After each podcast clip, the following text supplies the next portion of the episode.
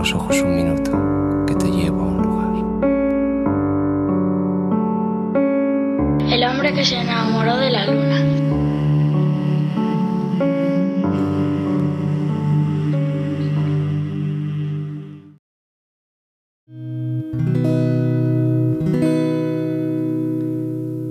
Buenas tardes, es un placer estar aquí, sobre todo después de esta maravillosa, este regalo increíble que se escucha de Iñaki tan de cerca. Como imagino que mucha gente ha venido por él eh, y no me conocéis, pues voy a cantar una canción que se llama Autorretrato. Es como un intento de definirse.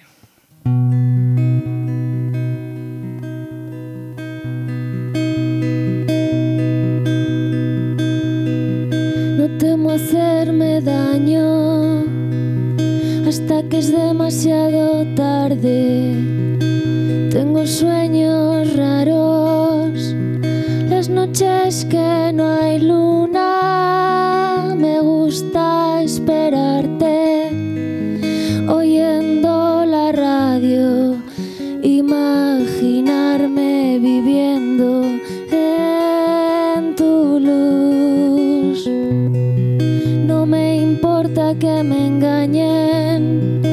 si me evitan un mal trago. No suelo desayunar, a no ser que lo haga contigo. No me creo especial, casi nunca menos mal. No me conmueve el horizonte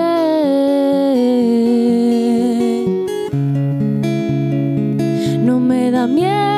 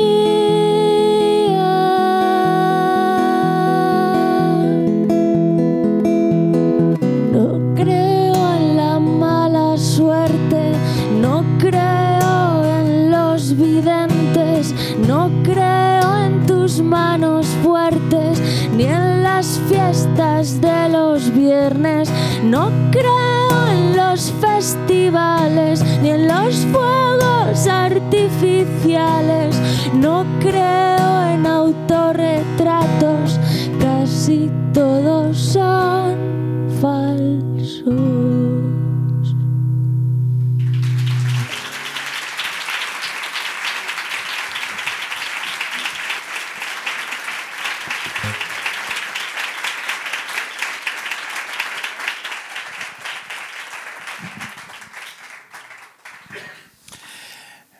Miren, Iza, no sabes cuánto me gusta esta canción.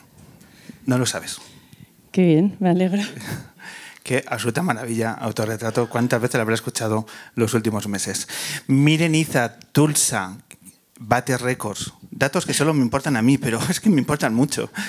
Es la artista que más veces ha venido al hombre que se enamoró de la luna. Y es por eso que recibes también este pedazo de aplauso.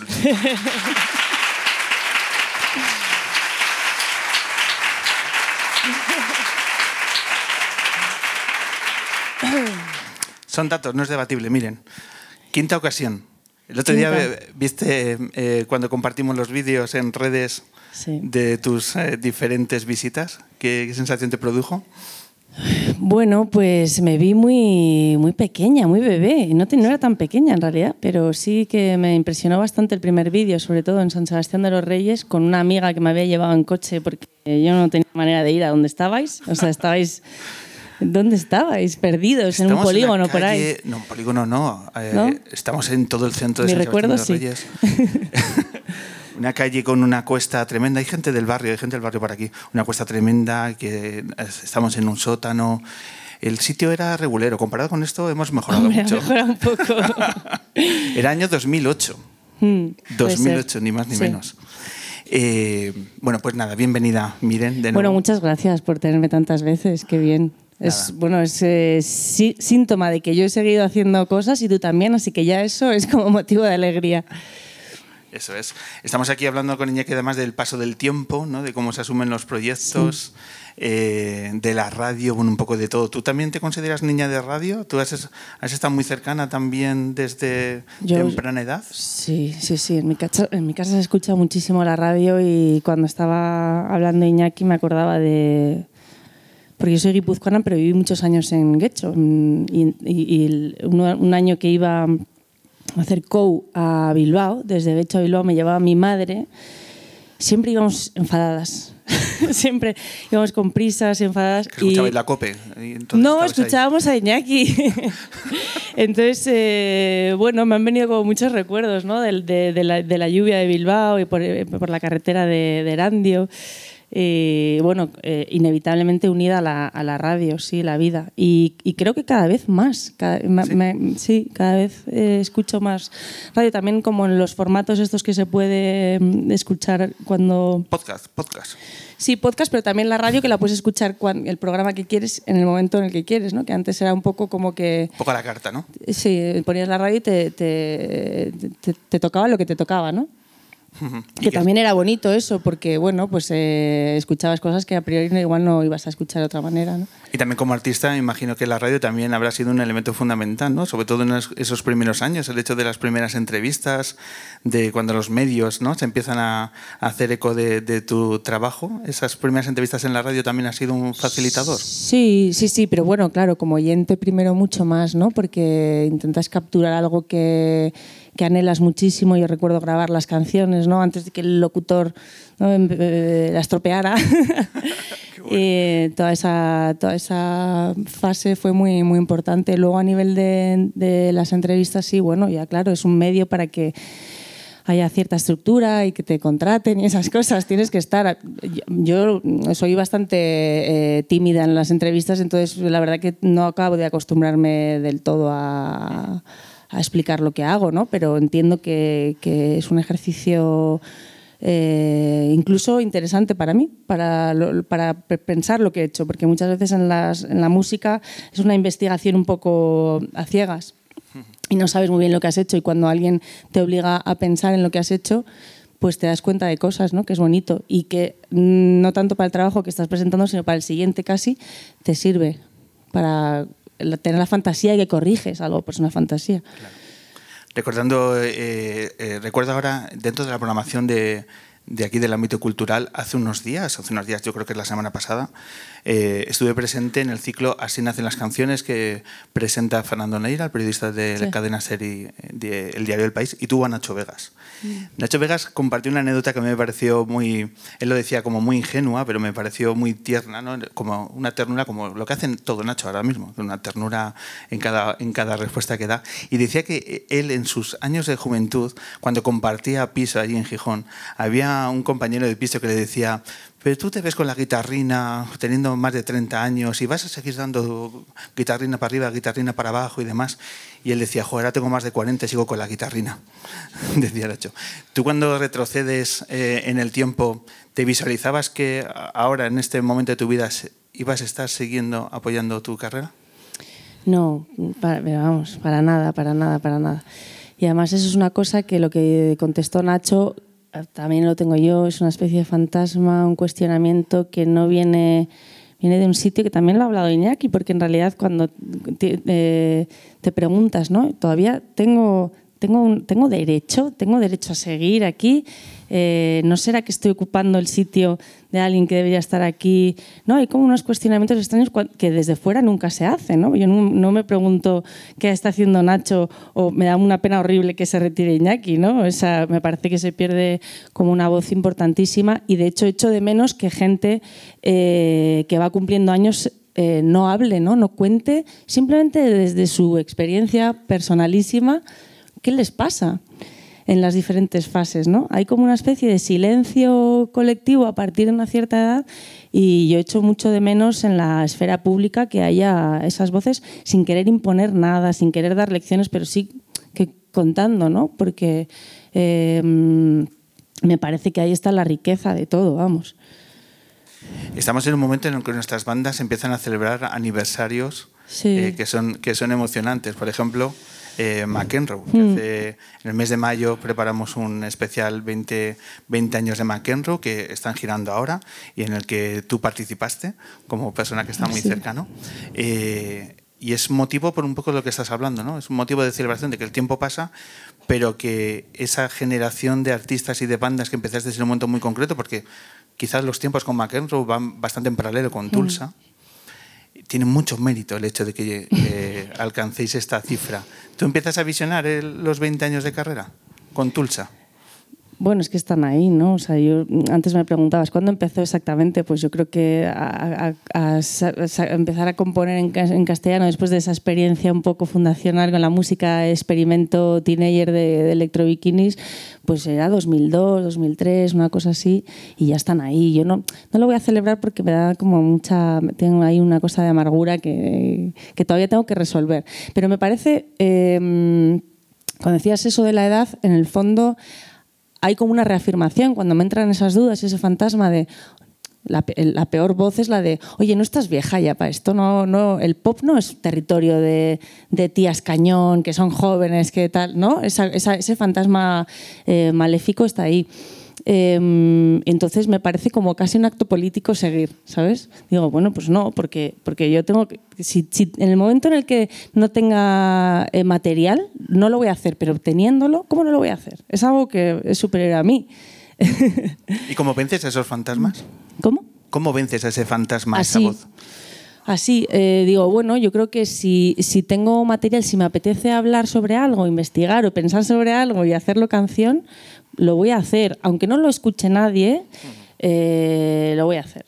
Entonces ahí sí que hay como una, especie de rebeldía que me anima, de rebeldía frente a bueno, pues la hegemonía ¿no? de, lo que se supone que hay que hacer.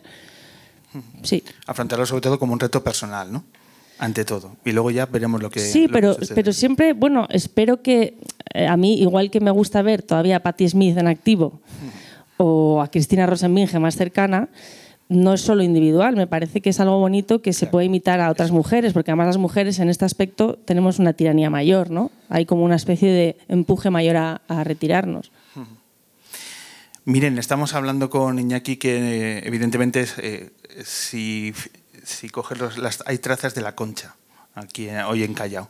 Nos ha faltado, no hemos hilado fino, pero a ver si Jero puede poner aquí una foto de la concha y ya nos da algo aquí de todos. Eh, Yéndonos a la concha, me gustaría que nos hablaras de un proyecto que ha salido a la luz eh, estos últimos eh, meses, esas últimas semanas, que es el tributo a un cantante, a Rafael Berrio, que también es de, aquella tierra y que nos gustaría que compartieras qué ha supuesto para ti participar en un proyecto tan especial de rendir tributo a un artista tan especial como Rafael Berrio. Bueno, pues ha sido parte del duelo, en realidad. Es un compositor muy importante, tan importante como desconocido de San Sebastián. Eh, eh, que, ha ejercido muchísima influencia en, muchos compositores. Eh, por eso cuando ¿no? se pone en marcha una cosa como un homenaje, enseguida aparece gente que, quiere cantar y rendirle homenaje sentido y verdadero, yo creo, muy genuino. Eso es lo bonito del proyecto que ha, que ha hecho Raúl Bernal, que ha escogido como gente que, que de verdad tenía un lazo sentimental con Rafa importante eh, no, necesariamente personal, pero sí eh, bueno, que, sentían que había influido mucho en su escritura. ¿no? Y, bueno, para mí eh, fue, Rafael, fue como una especie de fase de, la ciudad. cuando lo conocí, que, que, no lo conocía desde siempre, lo conocía a, través de Jonás Trueba, pues allá por el año 2013, 14, por ahí, eh, esta cosa que pasa tan bonita, ¿no? que conoces a alguien, él era de San Sebastián y me impregnó toda la ciudad. Y para mí cuando iba era una especie de sitio de, Rafa Berrio. ¿no? Cuando venía a Madrid, cuando era adolescente, para mí Madrid era la ciudad de los enemigos. Entonces venía, venía por Madrid las Torres Kio y imaginaba a los enemigos eh, tocando en su local. Y bueno, me pasó eso con, con Berrio. Y bueno, yo creo que fue una una tragedia, ¿no? Que se muriera tan joven, tan pronto. Le, quedaban cosas por hacer. Eso es, mm, eso es, eso es lo triste, ¿no? Todo el mundo habla de un carácter muy especial, ¿no? De una bohemia que, que trascendía en las distancias cortas. ¿Cómo, ¿Cómo era en el trato, Rafa? Pues sorprendía mucho porque tú de, en la distancia media creías que era un tipo pues eh, un tanto engreído, ¿no? muy seguro de su talento eh, musical y letrístico y tal, y luego era pues una persona completamente llana, accesible y, iba a decir campechano, pero es una palabra que ya no se puede decir eh, bueno, era muy tierno, sobre todo. Era una persona muy tierna, sí. Pues absolutamente recomendable el disco que, habéis firmado. Hace unos días tuve la oportunidad de ver en directo un acústico aquí en Madrid, en los acústicos de Buenavista de Diego Basallo. Sí.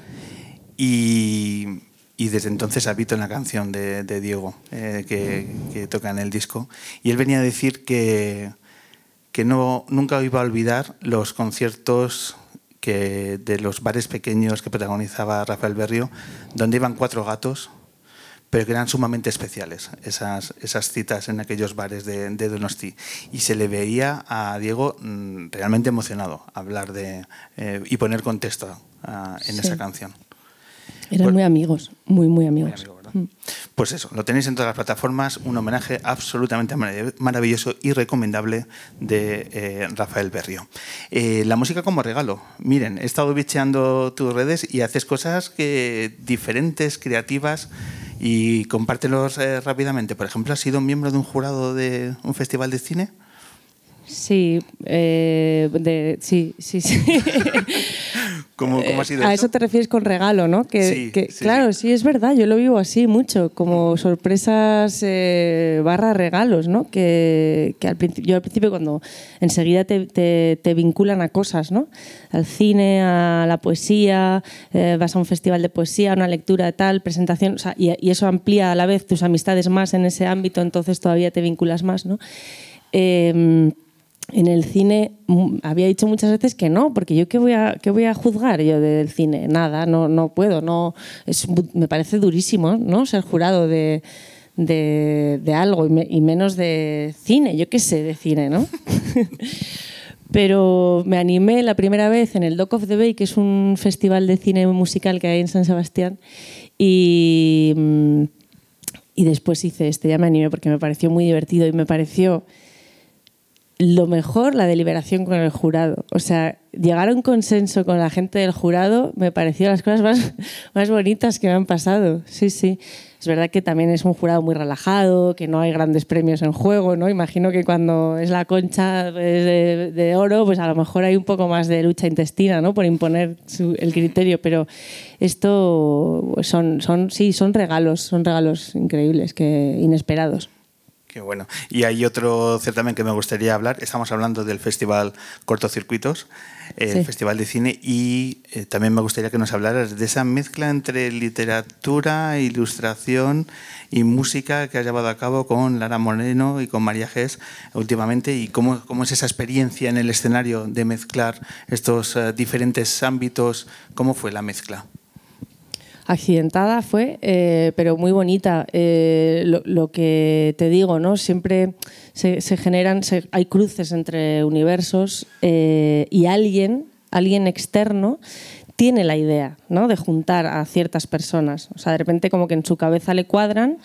Y, y siempre son encuentros muy felices, porque son accidentados, pero alegres y siempre, claro, te expande lo que, lo que tú tienes tu, tu, tu manera de hacer. De repente hay alguien que te, que te golpea un poco y te lleva hacia otro lado y hay que dejarse llevar hacia ese lado porque, porque te, te lleva a otros sitios. ¿no? Y, y el sábado lo hago con Gabriela Wiener, que es una escritora, poeta en Centro Centro también. Yo la acompañaré en sus versos, cantamos las dos. Bueno, no sé, son un poco eh, experimentos festivos y espero que, mm, que den lugar a otras cosas. Hablarnos de lo que de lo que no puedes hablar. Es ¿Qué estás tramando? ¿Hay, hay nuevos proyectos, hay nuevas canciones? ¿Cómo es a corto y medio plazo? Hay... Dinos lo que no puedes decir, por ejemplo. O sea, que te diga lo que no puedo decir. Eso es. Eh, bueno, no, no lo puedo decir eh, sobre todo porque no sé, no por la superstición de que no vaya a ocurrir, que yo creo sinceramente que sí, que va a ocurrir, sino porque eh, hay patas que no son, ya estoy diciendo más de lo que debería, que no dependen de mí, ¿no? Entonces, bueno, pues tampoco quiero generar algo que a lo mejor luego es una decepción. Vale. Que sea mía solo la decepción, ¿no? En todo caso. Bueno, digamos que estás tramando cosas. Sí, cosas. Además, estoy más ilusionada que nunca. O sea, que pinta con el proyecto. La sensación... Sí, ah, ya solo por lo que llevo hasta ahora merece la pena. Oh, qué bueno. Va a merecer también la pena y ya vamos a retomar el, el acústico. En, eh, tienes cita en Barcelona, en la Sala Apolo, en febrero con toda la banda. Sí, en, en Barcelona y a la vuelta paramos en Huesca también. eh, Y no tienes, ya no tiráis para Madrid, no hacéis Ma- Madrid, ya cerrado. Bueno, de momento no, ser. pero es muy fácil que surja.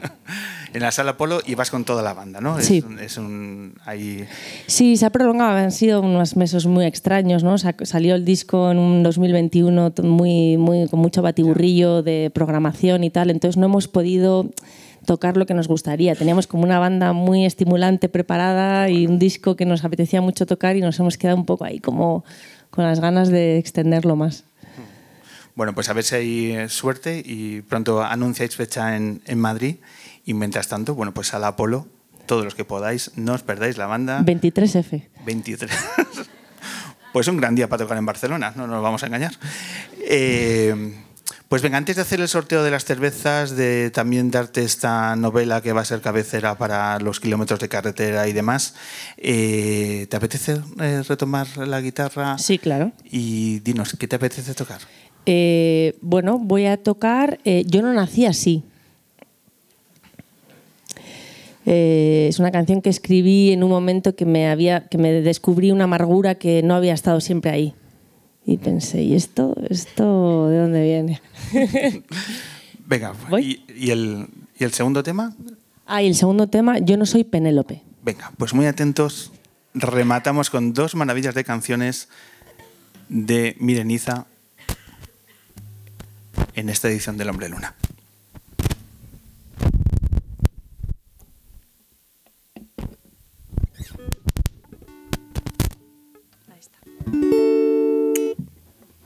Bueno, esto como decía es...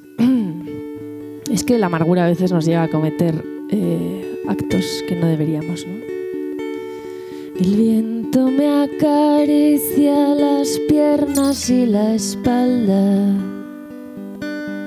Tumbada si tengo ganas de reír. La cárcel no es como yo me la imaginaba. No se está tan mal, no se está tan mal aquí. Yo no nací así, yo me fui haciendo así. Poco a poco, año a año, me fui haciendo así.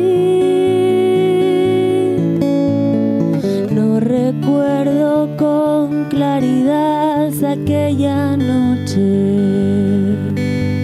Apenas una quemadura en el corazón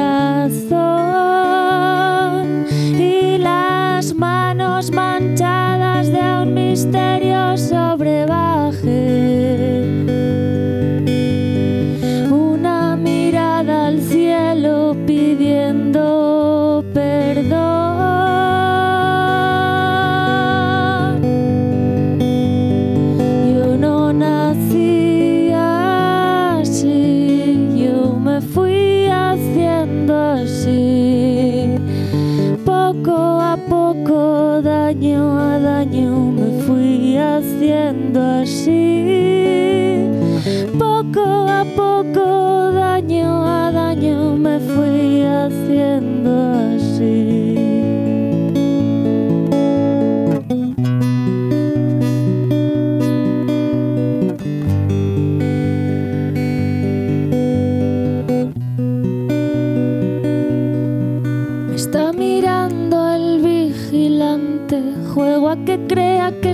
sido un tropiezo, que crea que merezco su compasión, que me quiera como a una hija, que su amor sea incondicional, que piense que aquello que hice se podría perdonar. Yo no nací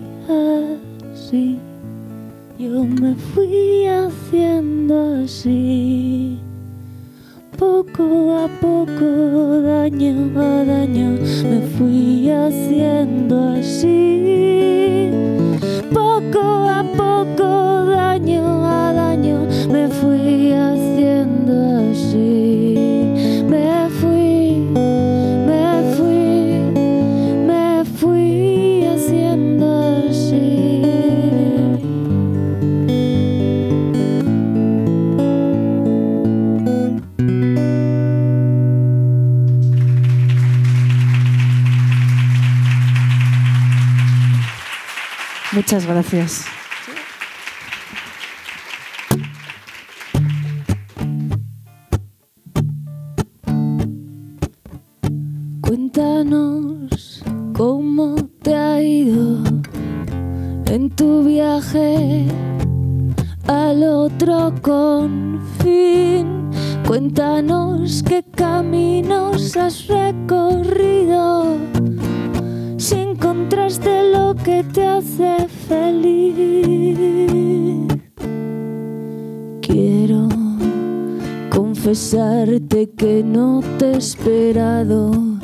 Que me he casado con un hombre de aquí, que yo no soy Penélope,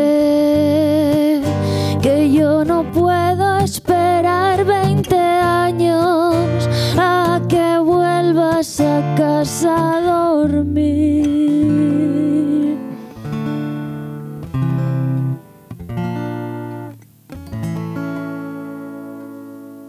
Que te creías imbécil que iba a esperarte aquí sentada mirando hacia el mar, preocupada por ti sin querer a nadie más.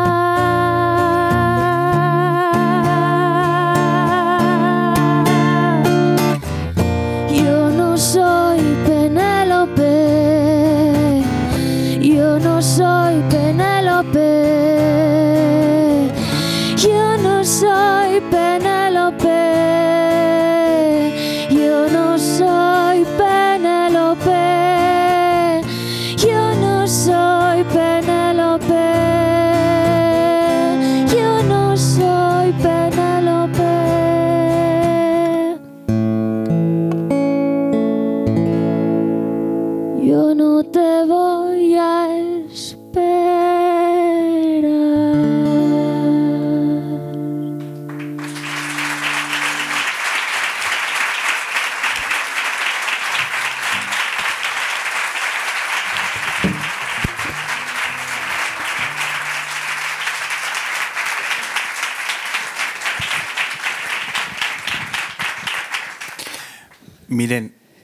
mientras sigas escribiendo estas canciones, los fantasmas no tienen nada que hacer. ¿Vale? Que lo sepas. Qué absoluta maravilla. He Eh, pensado, Iñaki es como la imagen ahora de mi super yo. y la de todos. te- Exacto, sí, sí. No te apoderes de Iñaki solo para ti. Sí, sí. Es que- Para mí sí. Eh, miren, mil gracias por acercarte de nuevo a este programa. Muchas gracias a vosotros. Tienes, por supuesto, esta novela que ya la siento como mía. Si quieres, se lo decía el otro día a Baltasar Garzón, Iñaki, si quieres luego te la filmo como si fuera mía. No me pasa, no pasa absolutamente nada. ¿Vale? Así Muchas que gracias. El hombre que se enamoró de la luna, la novela que ha sido reeditada hace unos meses, que el otro día decía eh, a Emilia y a Pablo, y te lo digo a ti también, y yo creo que se lo voy a decir a cada artista que venga, aquí hay muchas canciones dentro. Pasa que no lo sabéis. Todos los libros tienen muchas canciones, todas las historias. Sí, sí. Pues es que está especialmente. Ojo con eso, ¿eh? Vale. Luego haremos un recopilatorio de todas las canciones de los artistas que han pasado por aquí que han cogido la novela como inspiración. Eh, bueno, disfrútala, ¿vale? Porque es una novela absolutamente referencial para nosotros. Así Lo que, haré. ¿vale? Y por detalle, por pasar. También, por supuesto, vas a tener un pack de cervezas ibérica. Iñaki, cógelo, que no, se- no te vayas sin ello, ¿vale? Y ahora me tienes que decir un número del 1 a, creo que ha sido al 115. Dime dos números del, ciento, del 1 al 115 y se llevan un pack de cervezas ibérica a nuestro público. Pues mirad, el 100 ¿El 100? y el 58. Ole. Ha sido muy repartido en la zona de Callao el sorteo. Así que ahora. Bueno, pues. Ahora lo recogéis, no os preocupéis. Ahora- anda, mira. Ahora lo recogéis, ya vamos cerrando, ¿vale? Vamos cerrando y, y nada, deciros eh, mil gracias a todo el público, mil gracias a todos y a todas los que os habéis acercado a este, a este evento que para nosotros ha sido tan especial. Iñaki, ya podré decir a mis hijas que un día entrevisté a Iñaki Gabilondo, ¿vale? Que lo sepas, así que ha sido un enorme placer y la admiración no ha hecho más que crecer en el día de hoy.